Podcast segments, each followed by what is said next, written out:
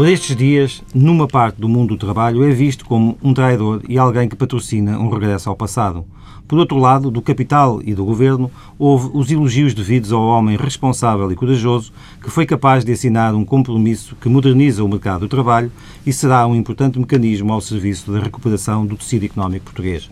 João Proença, secretário-geral da UGT, um dos portugueses mais discutidos da atualidade, está no Gente Conta. Muito bom dia. Bom dia. Sente-se neste particular momento um homem só, na sua área política e também na área sindical? Na área sindical é evidente, tenho o apoio generalizado da, da Central Sindical. É esse que conta nas decisões do seu Estado-Geral, como é evidente, as decisões não são decisões individuais. Na área, diria, em termos políticos e em termos nacionais, eu diria que, relativamente ao que citou, nem uma frase é verdadeira nem a outra nós tentamos fazer um compromisso equilibrado, um compromisso que defenda os trabalhadores, são os nossos associados, é quem paga as cotas, mas um compromisso também tenha em conta que só são defendidos os interesses dos trabalhadores se conseguirmos defender também os interesses das empresas e do país, nomeadamente numa política de crescimento e emprego. Olhou para isso, para o interesse das empresas e do país? Certamente. Eu acho que não há bom trabalho sem boas empresas. Se as empresas fecharem, é evidente que o desemprego explode e, portanto, estive sempre muito preocupado, nomeadamente em discutir questões como endividamento, pagamento de dívidas das empresas e outras, e estive sempre preocupado em que uma central sindical, e isso foi sempre, eh, eh, digamos, nós dissemos relativamente a vários governos, uma central sindical tem que defender necessariamente o interesse do país. Foi muito pressionado durante estas semanas para que pusesse a sua assinatura neste compromisso? Foi muito pressionado, ou seja, foi muito condicionado eh, pelo facto de dizerem a ameaça da meia hora, a ameaça, se não houvesse acordo, uma maior desregulação laboral e muitas outras coisas. Foi ameaçado agora, por um documento que estava em cima da mesa para parte do Governo, é isso? Sim, documentos e declarações e posições tomadas em reuniões, até, mas hoje até nunca se deu. Nós sempre dissemos só faremos um acordo se houver, se considerarmos que é um bom acordo para os trabalhadores. Segunda questão. E, portanto, não acha que isto é um bom acordo para os trabalhadores? Acho que é um bom acordo para os trabalhadores no momento atual, que é um momento de crise, é um momento que estamos condicionados para compromissos internacionais que são fundamentais para o país, eh, mas que dizemos sempre, nós não assinamos o memorando da Troika, não estamos obrigados de, a cumpri-lo. Deixe-me perceber um pouco uh, estes dias que rodearam este, este acordo. O, o senhor manteve contactos, por exemplo, com o Presidente da República, que, uh, com, com, forças políticas? Uh... Houve contactos com a Presidência da República, houve contato com forças reuniões, políticas. Reuniões. Eh, isso não comento, quer dizer, as reuniões públicas foram públicas, as privadas são privadas. Agora, eh, houve, eh, portanto, contactos múltiplos vários, não nos últimos tempos, mas nos últimos meses. E, portanto, é evidente que as coisas aceleraram-se quando o Governo, e que está traduzido no documento de 22 de dezembro que aparece na Constituição, mas não aparece por acaso, ao aparecer este documento na Constituição, já aparece com um sinal de abertura do Governo dizendo se houver acordo, cai a meia hora. Porque a meia hora, todos sabemos que era uma ameaça muito, muito real e que o Governo fez da meia hora um ponto fundamental até para responder perante a Troika a deixar cair a taxa social única.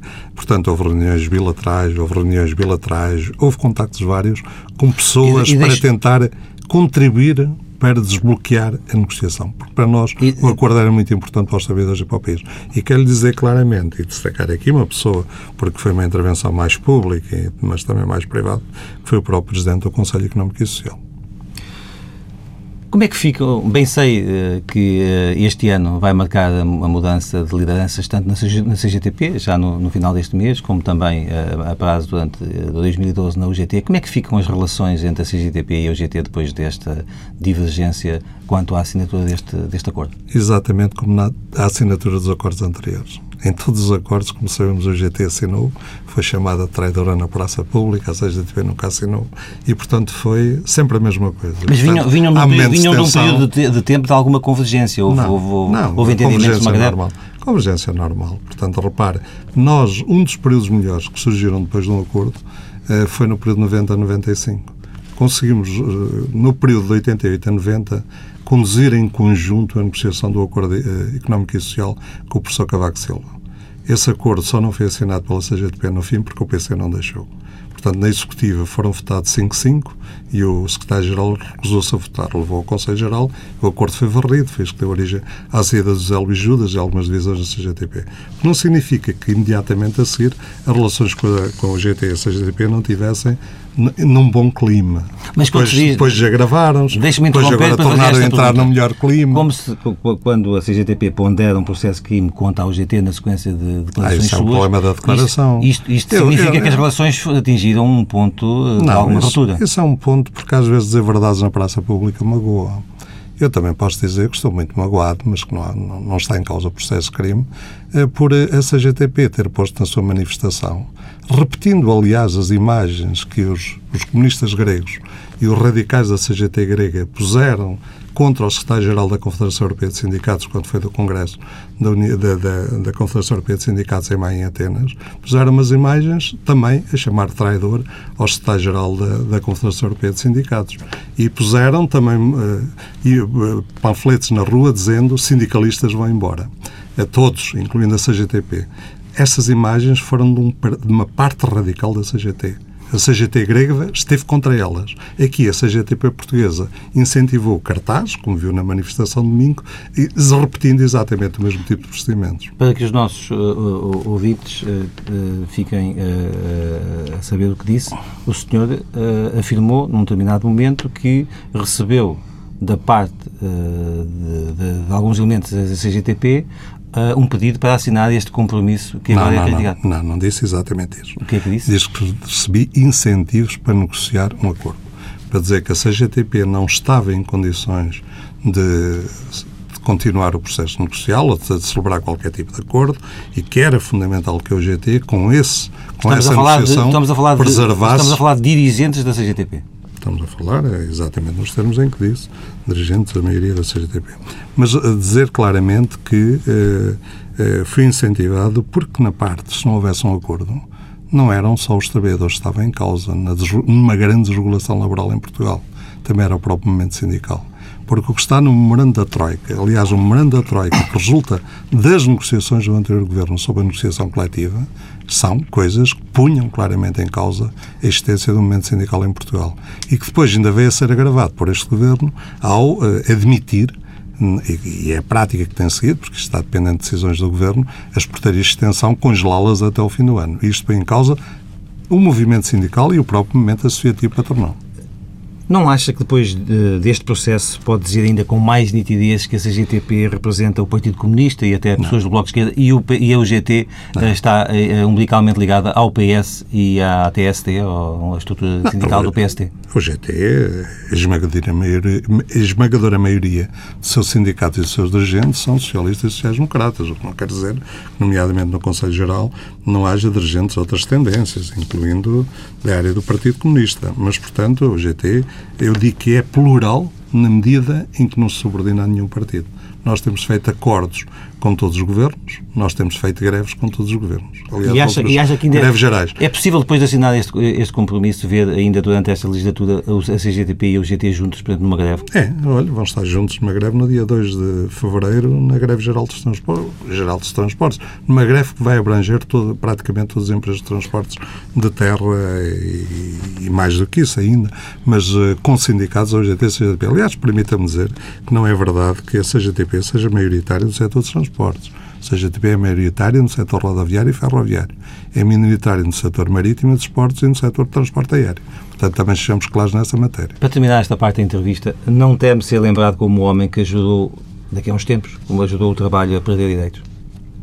Bem, os acordos, não, eu acho que espero ser lembrado como quem ajudou a defender os trabalhadores e quem ajudou, eh, os, sobretudo aqueles que estão desempregados e aqueles que são jovens, a ter melhores perspectivas de futuro.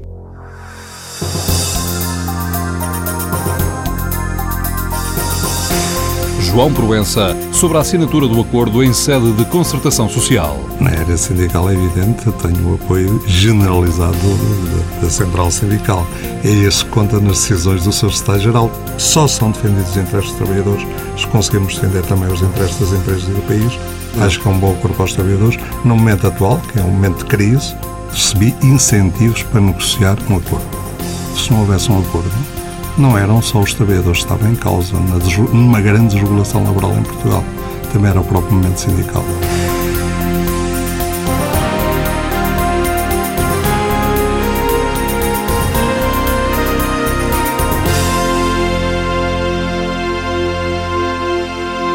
Já disse, uh, João Proença, que este é um, bom acordo e eu, uh, de tudo o que o ouvimos dizer por estes dias, lhe pergunto se este é um bom acordo, se eu acho de facto um bom acordo ou uh, a ideia que fica é de que sem acordo seria pior para os trabalhadores e este não sendo um bom acordo é a melhor das soluções. Sem acordo seria claramente pior para os trabalhadores. Considero um bom acordo por, no atual quadro de crise que vivemos, no atual quadro de compromissos internacionais que o país assumiu, quer no atual, eh, quer no anterior governo, quer no atual. E, portanto, no atual quadro de legislação laboral que ia ser levada à Assembleia da República, muita da qual toda a consta do Morando da Troika teria que ser obrigatoriamente apoiada pelo PS, pelo PSD e pelo CDS, considero que neste quadro é um muito bom acordo. E é um muito bom acordo, permita-me dizer-lhe, por eh, dois ou três motivos. Primeiro, primeiro motivo é realmente este. É que o Governo nunca tinha dado abertura para discutir políticas de crescimento e emprego. Como sabe, o que estava sempre em causa era discutir políticas de combate ao déficit, políticas de redução dos equilíbrios externos, muito à custa de salários, muito à custa da redução dos direitos dos trabalhadores. Mas nunca discutir políticas de crescimento e emprego. E nós sempre dissemos, sem políticas de crescimento, sem políticas de emprego, nós estamos a riscar num ciclo vicioso cada essa, vez mais. essa política Segundo, de crescimento e emprego, não, não, não, nenhum patrão pode garantir de que haverá mais emprego. É, não, nenhum, é não. uma expectativa que se cria. Não, uh, há, portanto, uma cedência clara de direitos dos trabalhadores na esperança de que isso possa aumentar o emprego, mas, que aumenta a competitividade das empresas e aumenta não é área laboral, acho que há uma esperança de alguns empregadores. Há uma esperança do governo com alguma desregulação laboral fomenta a criação de emprego. Nós sempre dissemos não acreditamos minimamente isso. Os relatórios internacionais apontam que os principais fatores em que se pode atuar imediatamente para aumentar a competitividade é combater a economia clandestina, está no acordo introduzido pela OGT, e o que está no acordo relativamente ao fraude fiscal foi, digamos, eh, por pressão da OGT. Está no acordo o segundo fator para nós é fundamental, melhorar a capacidade técnica das empresas. Estão no acordo algumas referências, embora não tão grandes como nós gerimos, relativamente à melhoria do funcionamento da administração pública, nomeadamente à melhoria da justiça, eh, e, de facto, também há questões de do mercado de trabalho. nós disso, estamos disponíveis para negociar. Se nada Agora, disso acontecer, se as empresas não se modernizarem tecnicamente, Sim. Eh, se nada só... dessas coisas acontecer, os direitos eh, laborais, é esses vão ser alterados, de é facto. Não é? Se a empresa fechar... Deixe-me perguntar assim, para ver se isto é verdade ou não, pegar em títulos. É mais fácil despedir. Passa a ser é mais fácil despedir. Eu diria que é a primeira... Mais não. barato, é... dizer ah, quais ah, são, já me diz É mais fácil despedir, é mais barato despedir, diminuem os subsídios de desemprego, as horas passam a valer menos, há menos férias e menos feriados. Isto é tudo verdade ou não? Não. Quer dizer, primeiro, mais fácil de despedir, bem, depende do conceito. Há que se associa o mais fácil de despedir à flexibilidade da legislação de trabalho. No memorando da Troika que Portugal ia levar à prática, estavam três coisas. Primeiro, que a única alteração na era da extinção do posto de trabalho é que, da vez de aplicar eh, a extinção eh, se eu extinguir um posto de trabalho e houver várias pessoas, nomeadamente o mais jovem que vai para a rua, que agora são definidos critérios iguais aos despedimentos coletivos. O que é que significa? Por exemplo, para uma empresa até 50 trabalhadores, despedimento coletivo é despedir dois num prazo de três meses. Agora, se extinguirem um posto de trabalho, segue os mesmos critérios. E, portanto, foi introduzido, por exemplo, uma coisa, obrigatoriamente, o mesmo procedimento, incluindo a segurança, a consulta aos trabalhadores. Segunda questão, a questão da inadaptação que é a única questão que de facto foi introduzida de novo, por estar namorando a Troika, assinado pelo anterior governo, que para além da questão de, já prevista na adaptação, já prevista quando há alteração de processo ou tecnologias, com período de adaptação, sobre se adaptar, etc. Portanto, para além disso, ficou que também seria alargada a posições em que um trabalhador tem quebras da normal esportividade, põe em risco as condições de higiene ou segurança, por, por coisas que sejam, possam ser atribuídas a culpa do trabalhador. E isso é avaliado pelos tribunais. E na adaptação até agora para, não tem funcionado em Portugal. perceba, na sua, na sua opinião, não. este é um bom acordo comparado com aquilo que poderia não, ter acontecido exato, se seguíssemos a Troika exato, e não houvesse Mas permita-me dizer que no despedimento não consideramos que é totalmente falso que tenha havido flexibilização dos despedimentos e que a grande, a única questão realmente podia desregular o mercado de trabalho, sobretudo para o futuro, que era o facto dos trabalhadores poderem ser despedidos por não terem atingido, eh, digamos, objetivos previamente acordados, caiu. Essa era a grande questão. E essa caiu. Portanto, nos suprimentos. Mais barato, com certeza, está no morando da Troika. É mais barato as horas extraordinárias. Eu diria, não, não é neste acordo que se dá o mais barato do trabalho. Neste acordo seria o mais barato do trabalho eh, se eh, não está neste acordo, mas será mais barato de trabalho, porque Faz... neste momento está a haver perda de salário real. A ideia, Segunda questão. é que, comparado com, com a proposta do Governo e comparado com aquilo que estava na Troika, este acordo é uh, menos desfavorável do que, do para os trabalhadores. Está a dizer muito Mas claro. a verdade, está... deixe-me perguntar, é que neste acordo os principais sacrificados são os trabalhadores. Não, eu acho que são sacrificados, são beneficiados. E, portanto, quando analisa a questão do mercado de trabalho, eu acho que, de facto, o memorando da Troika é extremamente negativo e conseguimos controlar e condicionar alguns dos aspectos mais negativos. E já lhe digo que os aspectos mais negativos quanto a nós estavam na área dos suprimentos, estavam na área da, da negociação coletiva, porque a negociação coletiva podia ser mesmo praticamente destruída, e estava numa terceira área que, se não houvesse acordo, é evidente que o Governo, até por pressão laboral, e aliás chegou a apresentar um documento deste género, ia muito mais além em várias matérias de regulação laboral. Portanto, isso, claramente. Mas no acordo, as horas extraordinárias estão melhor tratadas do que estavam. Se houvesse a meia não hora. Está, não do era... que está hoje na lei, não é? Não, não, é, do que está é, hoje na lei. Faça aquilo tudo que existe que está hoje, memorando, são tudo o que está no memorando está, está, pior que a lei. Tínhamos a noção E tudo o que está no acordo está laboral. pior que a lei. Não, não, tudo o que está na cor está melhor que o morando, está pior que a lei, só o morando. Isso sim, em algumas matérias. Houve matérias, por exemplo, por exemplo, o layoff está melhor que a lei, mas retomou exatamente o que está no, no, o que está no acordo de 22 de março. Aliás, nós repetimos várias vezes que o acordo de 22 de março era fundamental incluí-lo. Por exemplo, está lá, até para favorecer a criação, o recrutamento de quadros técnicos, a possibilidade de, de de haver um alargamento das cotas para as empresas para decisões amigáveis com acesso ao subsídio de desemprego, mais de, para as grandes empresas, mais de 80 trabalhadores em 3 anos, mas, desde que haja admissão permanente de trabalhador, também estava no acordo 22 de março, está introduzido no acordo. Portanto, há lá coisas na área da legislação laboral que não são piores, mas de facto são minoria. A grande maioria são piores. Agora, a grande maioria, diria a prática totalidade, é melhor do que estava. Até eu dei um exemplo, subsídio de desemprego.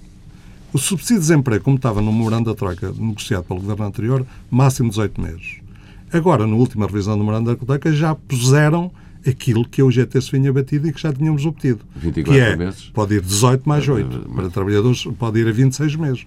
Já Com puseram anos, algumas majorações. De... Já puseram, exato. Já puseram majorações, já puseram outras situações concretas ou melhorias nesse aspecto concreto. E, e por, por um processo contínuo de discussão. Mas, por exemplo, até o memorando da Troika punha em causa a negociação coletiva, por exemplo, a permitir a uma pequenina empresa negociar diretamente com os trabalhadores ou com uma PCT, qual era a capacidade técnica de uma comissão de trabalhadores para negociar um contrato, onde é que ia ter dinheiro para pagar a um jurista, para, para fazer um contrato, etc. Portanto, era uma pseudo-negociação.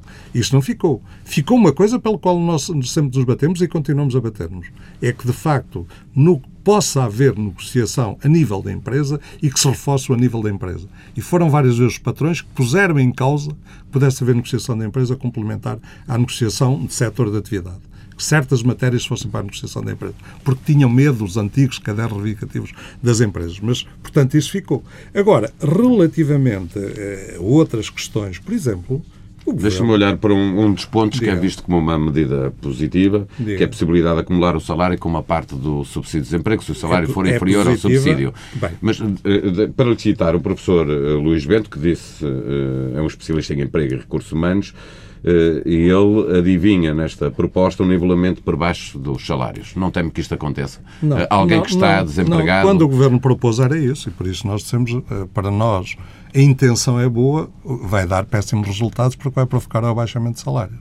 Mas veja o que ficou no texto final. Quer dizer, nós, aliás, no acordo temos capítulo do, do, do, económico muito É que a discussão faz sempre entre aquilo capítulo... que o Governo não, queria não, fazer, e é esse não, que é uma não, negociação. Não é este caso. É, mas a questão, para, caso. para a questão era, também o governo, muito sobre o Governo estava fica. muito... Bem, para incentivar a criação de postos de trabalho, particularmente os jovens, a possibilidade, mas aqueles que já têm esse subsídio de desemprego, a possibilidade de acumular digamos, eh, salário com meio subsídio de desemprego durante seis meses e depois até, meio, eh, subsídio, eh, até um 25% de subsídio de desemprego durante os restantes seis meses. Nós temos essa medida aparentemente boa, mas tem um processo terrível. é que os empregadores vão pagar o salário mínimo ou baixo salário mínimo e o resto o trabalhador não lucra nada com isso.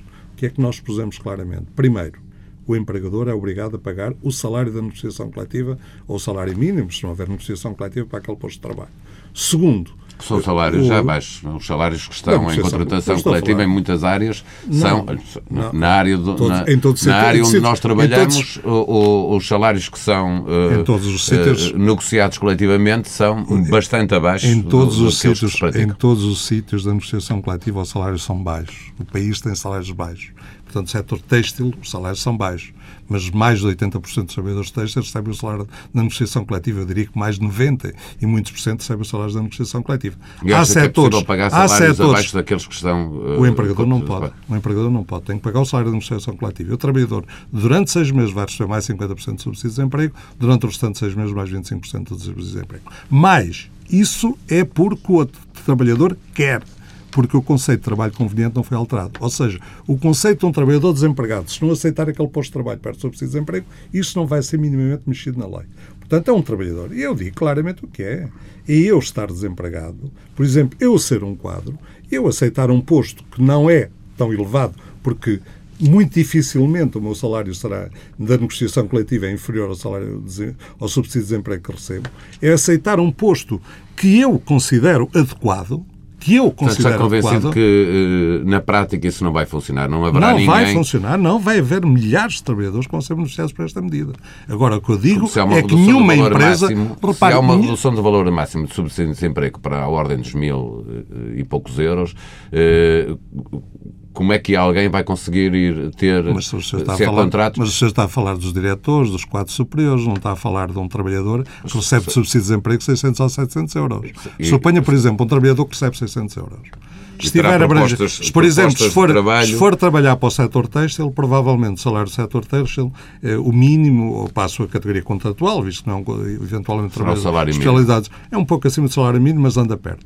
E recebe mais 50% de 600 euros que recebia. Portanto, da vez de receber, se estiver a trabalhar, da vez de estar a receber o subsídio de desemprego de 600 euros, passará a receber o salário mínimo, o salário mínimo do, do, do mesmo num posto de trabalho não qualificado, que será no mínimo 500 euros, se for um pouco mais qualificado já é superior, mais 300 euros. Portanto, beneficia da sua situação durante três meses. E durante seis meses. E, depois recebe, e continua a beneficiar durante mais seis. E, portanto, neste caso, há um incentivo para o trabalhador trabalhar mas nada prejudica que ele continue a, trabalhar, a procurar um posto de trabalho compatível com o seu nível de qualificações e com as, as, as, eh, a profissão que se empenhava anteriormente.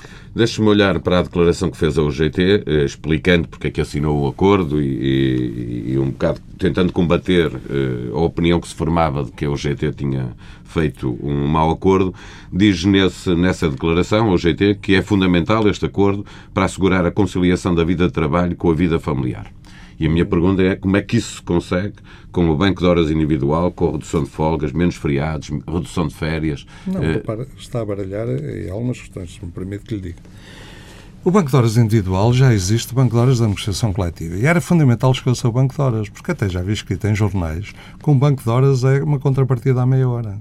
Já a adaptabilidade, ou seja, por negociação coletiva, a possibilidade dos trabalhadores trabalharem mais durante uma semana, trabalharem menos e pode ir até 60 horas por semana, mas sem alterar a média de trabalho anual. Se eu tiver um horário médio de 40 horas, se eu tiver um horário de 40 horas, mantém a média.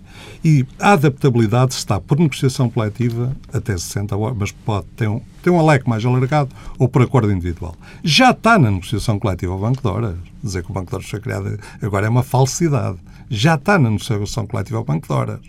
E, portanto, agora, mas o Banco de Horas está na negociação coletiva é por só por negociação coletiva. Agora, fica também, analogamente à adaptabilidade, o banco de horas, possibilidade de, por acordo com os trabalhadores, nos mesmos moldes da, da adaptabilidade individual, haver banco de horas, até 150 horas. É Portanto, a negociação coletiva. E ela, e, e, não, e ela, não é facto, não, não, para mas, um trabalhador será muito difícil. Então, se não eh, aceitar, não há banco de horas. Se não aceitar, não mas há banco é de horas. difícil que não aceita a pressão. Não, no, sobretudo os novos é difícil. Hoje. Por exemplo, sobretudo para os novos é muito difícil, para os trabalhadores que estão na empresa não é tão difícil. Agora, o banco de horas, que claro, por exemplo, o Ministro da Economia diz empresa tem mais trabalho, os trabalhadores vão trabalhar mais trabalho. É falso.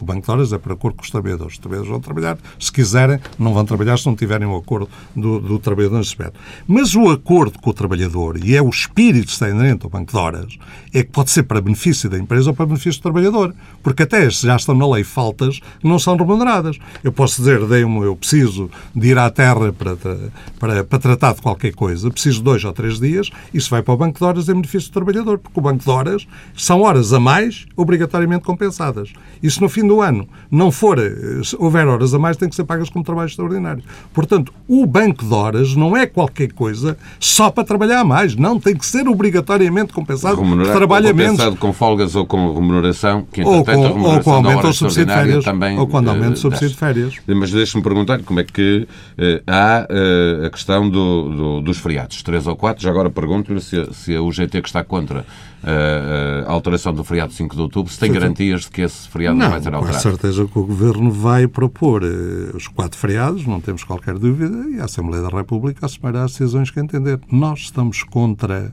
o facto de cair o 5 de outubro. Portanto, o mais provável o mais, é que mais problema, caiam, de facto, os problema, quatro feriados. Dois, o mais dois provável é que caiam os quatro feriados, dois religiosos e dois civis. Vamos ver se, de facto, não cai o 5 de outubro. Agora, o facto de haver muito mais feriados religiosos que civis, nomeadamente, torna mais fácil reduzir os religiosos com os civis. Há, há uma interpretação da Igreja, e que aparentemente o Governo suporta, que a concordata impõe igualdade na diminuição do número de feriados religiosos e civis. Agora, não ficou no acordo nem que são religiosos, nem que são civis ficou no acordo. É Sim, mas nós sabemos que serão dois, dois acordo. religiosos Sim, e exato. Civis, não, não temos dúvidas sobre isso. Temos dúvidas claro sobre isso e nós temos claro. Nós não é o tanto o problema dos quatro feriados está em causa, é o problema da queda de 5 de outubro. Segundo, nos feriados há uma questão central. E também convém esclarecer que é o problema das pontes. Não está na tradição cultural portuguesa gozar feriados fora do dia em que, em que eles são normais. O governo tinha dito, mas há quatro feriados que não vai, ia mexer, que era o 25 de Abril, o 1 de Maio, o, o, o Natal e o Ano Novo. Relativamente aos restantes, encostava-os à segunda ou à sexta. E já está na lei que poderia fazer isto por decreto-lei. Já está no Código de Trabalho. Nós pusemos um acordo que não vai alterar o dia de gozar dos feriados e que vai introduzir este tal conceito que o empregador poderá, eh, anunciando até o princípio do ano, eh, relativamente às pontes que vão ser gozadas, que o trabalhador também tem vantagem nas pontes, que aquele dia que está no meio ou é pago em férias ou em compensação de tempo. O trabalhador trabalhar mais outras horas. Diga-se de passagem que esta disposição da lei, se que já está, e sem o, governo, sem o empregador ter que o anunciar até 1 de janeiro, já está na lei, para todos os feriados, todas as pontes entre 1 de maio e 31 de outubro. Porque já está na lei que uma empresa pode encerrar com prejuízo de dia de férias ou de compensação, pode encerrar por decisão unilateral do empregador até 15 dias por ano. Deixe-me perguntar-lhe, para terminar eh, esta parte, eh, a sua opinião pessoal, mas acha que, de facto, este acordo, estas alterações na legislação laboral, favorecem de alguma forma a conciliação da vida do trabalho com a ah, vida sim, familiar? Sim. Por exemplo, já lhe disse, por exemplo, é evidente que a meia hora não ia destruir completamente essa conciliação, porque ficava na mão do empregador utilizar livremente eh, e durante um período de cinco semanas, era aposto do governo, esse tipo queria durante um período de seis meses ou um ano, uh, utilizar livremente, expor livremente as duas horas essas, e meia. Essas caíram. Agora, pergunto sobre caíram. aquelas que ficaram. Não, as que ficaram, onde é, onde é que não há conciliação? Uh, no banco de horas, no banco de horas é individual. No banco de horas é por acordo. Onde é que, onde é, é que... é por acordo, são acordos individuais entre trabalhadores Sim, e empresa. Há uma certa pressão é e os sindicatos espero que, há uma pressão convenientemente os trabalhadores. Sim, mas onde é que, que assim, digam-me lá uma medida em que o empregador disponha livremente tempo? Digam-me lá uma medida. Não é uma questão de... As pessoas passam a ter menos tempo. Passam a ter menos não, feriados, passam. Menos, uh, menos feriados, mais nada. Redução de férias? Não, não há redução de férias. Ah, é os três dias. Férias, os três sim, dias, o tal acréscimo de férias. Mas é bom lembrar o acréscimo de férias. O acréscimo de férias estava que era para trabalhadores que praticamente não tinham faltas poderia ir, se não tivesse zero uma falta, podia ir a 25, se tivesse mais duas, duas ou três, podia ir a 24, 24 e o resto 23. 23. Muitos empregadores eh, aplicaram sempre os 25, até porque não tinham controle da estabilidade, não o queriam ter, até por, eventualmente, para ter trabalho extraordinário não remunerado. Mas, portanto, essa questão foi a única que foi posta. Mas se não houvesse acordo, quer a meia hora, quer os feriados, quer as férias, quer as pontes, iriam ser implementadas. Tínhamos dúvidas, o Governo tem maioria na Assembleia. Agora, iriam ser implementadas num clima de conflitualidade social. Eu acho que a grande contrapartida que nós demos à meia hora, e às vezes perguntas qual é a contrapartida? Bem, fomos sujeitos a múltiplas pressões relativamente às contrapartidas à meia hora. E nós temos a grande contrapartida à meia hora porque de facto, primeiro ainda eram as férias, porque os feriados sempre estiveram de cima da mesa. As férias só surgiram mais tarde. A grande contrapartida à meia hora é a nossa disponibilidade para negociar as matérias que estão contidas no memorando da Troika. E é essa negociação que convém ser avaliada. Está convencido que, pelo é... facto de hoje ter, ter assinado o acordo, a conflitualidade social. Uh, não, não estou convencido. Não vai, vai haver grande conflitualidade social. Então, repare, no acordo não está lá os cortes brutais do Orçamento do Estado. O que está no Orçamento do Estado foram cortes brutais em termos de salários e de pensões. Portanto, isto não está lá, não está no acordo muitas matérias ligadas a, outra, a muitas outras coisas. Eu digo, por exemplo, se houver despedimentos, é evidente que isto vai provocar conflitos. Se houver, na prática, eh, digamos, políticas de reestruturação selvagens, vai provocar conflitos. Mas, por exemplo, não está de acordo numa coisa que as empresas queriam. Era, por exemplo, poder reduzir livremente até 20% o horário dos trabalhadores com correspondente mínimo de salário. Nós temos as empresas, se estiverem em crise, podem reduzir, mas utilizam o mecanismo de layoff previsto na lei e acordado, com uma redação até mais benéfica para os trabalhadores, acordado em 22 de março. Quer dizer, não há impedimentos a que a empresa tenha uma maior adaptação flexibilidade negociada das condições de trabalho. Agora, flexibilidade em termos do trabalhador, dispor, o empregador dispor livremente a vida do trabalhador, não está em nenhum sítio do acordo.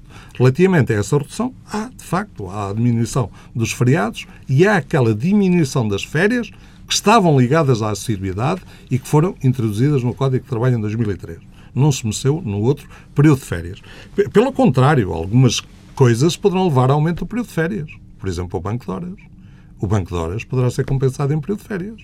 Os trabalhadores, como a adaptabilidade dos horários de trabalho, tal como está, pode ser compensada pelo aumento do período de férias.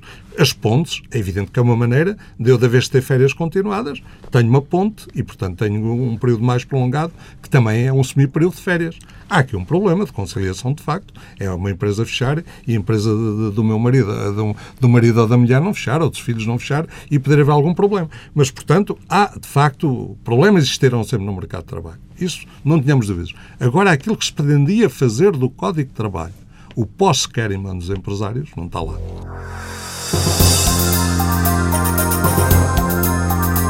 João Proença sobre os principais pontos do acordo tripartido sem acordo seria claramente pior para os trabalhadores. O Governo nunca tinha dado abertura para discutir políticas de crescimento de emprego. A questão da inadaptação, que é a única questão que de facto foi introduzida de novo. Está no Morando da Troika, assinado pelo anterior Governo, o facto dos trabalhadores poderem ser despedidos por não terem atingido objetivos previamente acordados caiu. Essa era a grande questão. E essa caiu. Quando analisa a questão do mercado de trabalho, eu acho que de facto o Morando da Troika é extremamente negativo e conseguimos controlar e condicionar alguns dos aspectos mais negativos. Dizer que o Banco de Horas foi criado agora é uma falsidade.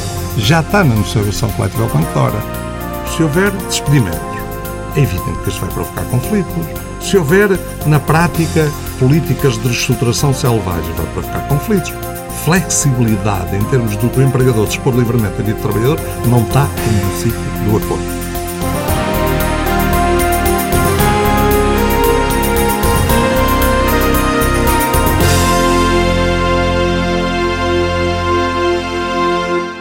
Proença, um, proponho-lhe agora que analisemos um pouco, olhemos também para o país e, uh, e vejamos um pouco da, do, do, que é e do que tem sido a atualidade política e social uh, portuguesa. Como é que olha para os últimos meses da governação, o senhor que é um socialista, esta, esta coligação entre o PSD e o CDS?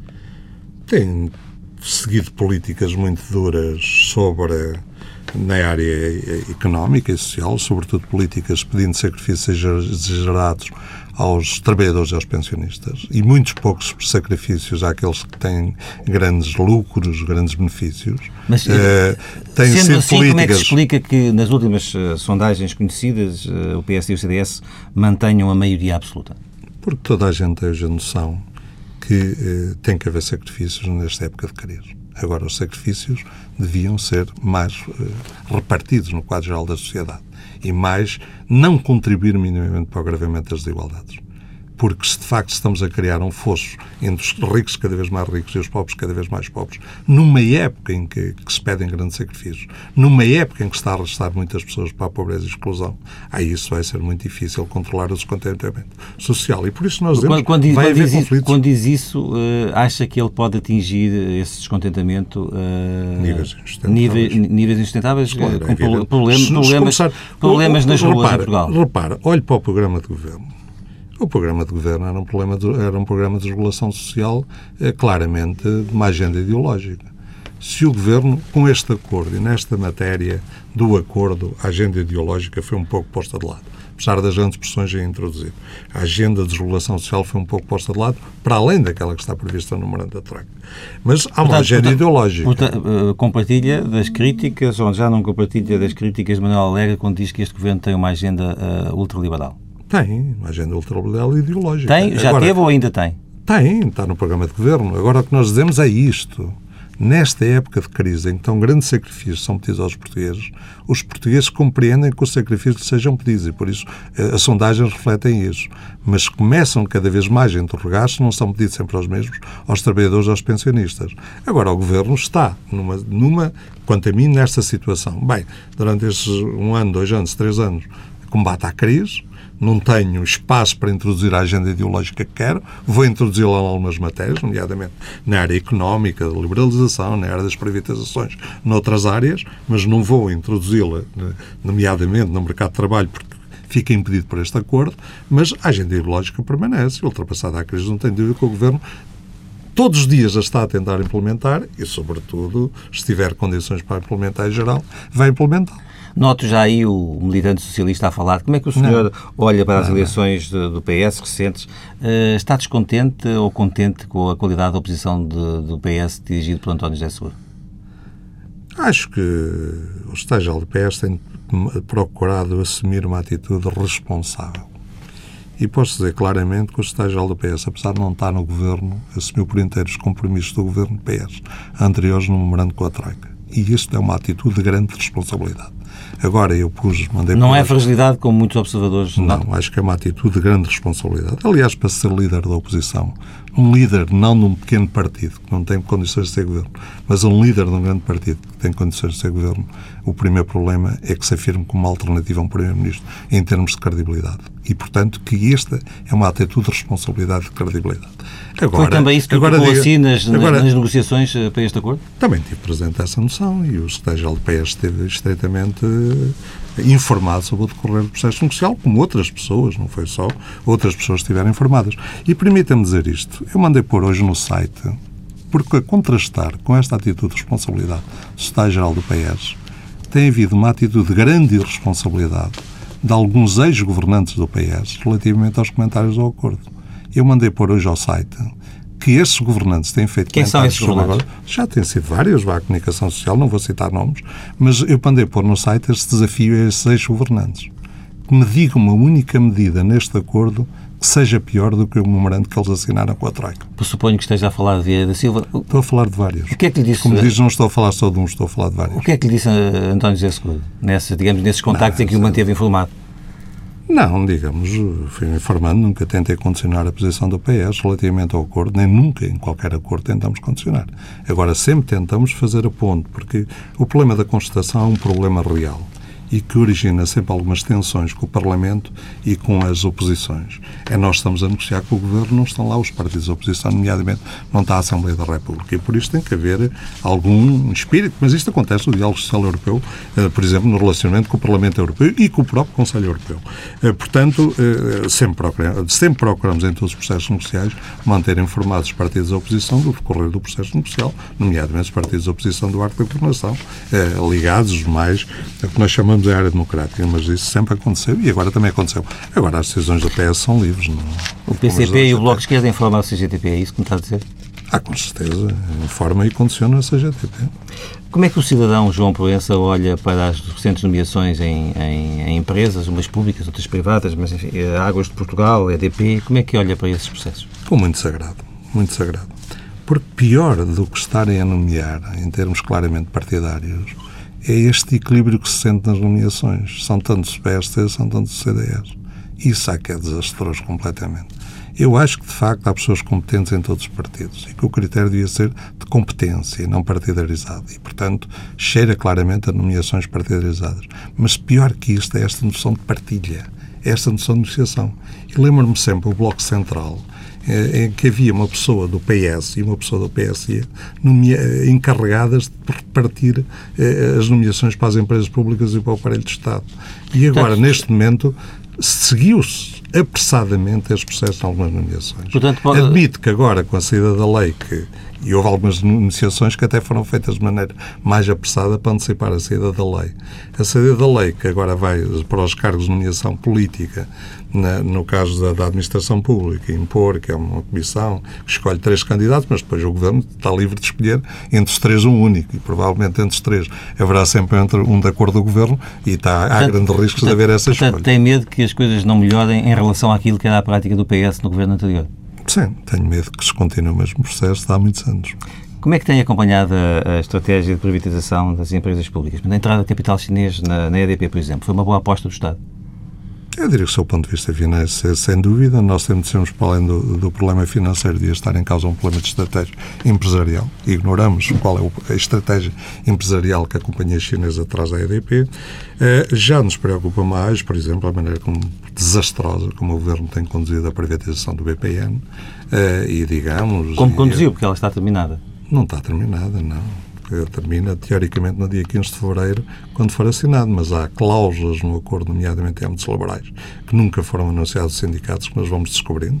Ainda ontem descobrimos algumas cláusulas deste acordo. O que é que descobriu? É, bem, nomeadamente a possibilidade enviesada, é, uma parte, se os sindicatos não acordarem alterar o AE até 15 de fevereiro, não se realiza a privatização. Nunca nos foi dito. Os sindicatos foram chamados há poucos dias para renegociar a revisão do AE. Nós até ficamos surpreendidos de uma administração que em 15 de fevereiro vai negociar a revisão do AE. Nunca nos foi disso que era uma condição para cumprir o contrato por mês. E outras coisas deste género. Não, nós, os sindicatos, também dissemos quando foi chegamos a bons resultados quando foi da, da, transferência dos fundos de pensões para a banca. Houve um acordo tripartido. Mas sempre dizemos que os sindicatos foram chamados muito tarde e houve muito boa vontade dos sindicatos em negociar no curto prazo de tempo. Agora, no BPN é a mesma coisa, incluindo ameaças de despedimentos. Uh, muito muito uh, rapidamente, como é que analisa a intervenção do Presidente da República neste, nestes últimos meses, na situação que o país atravessa?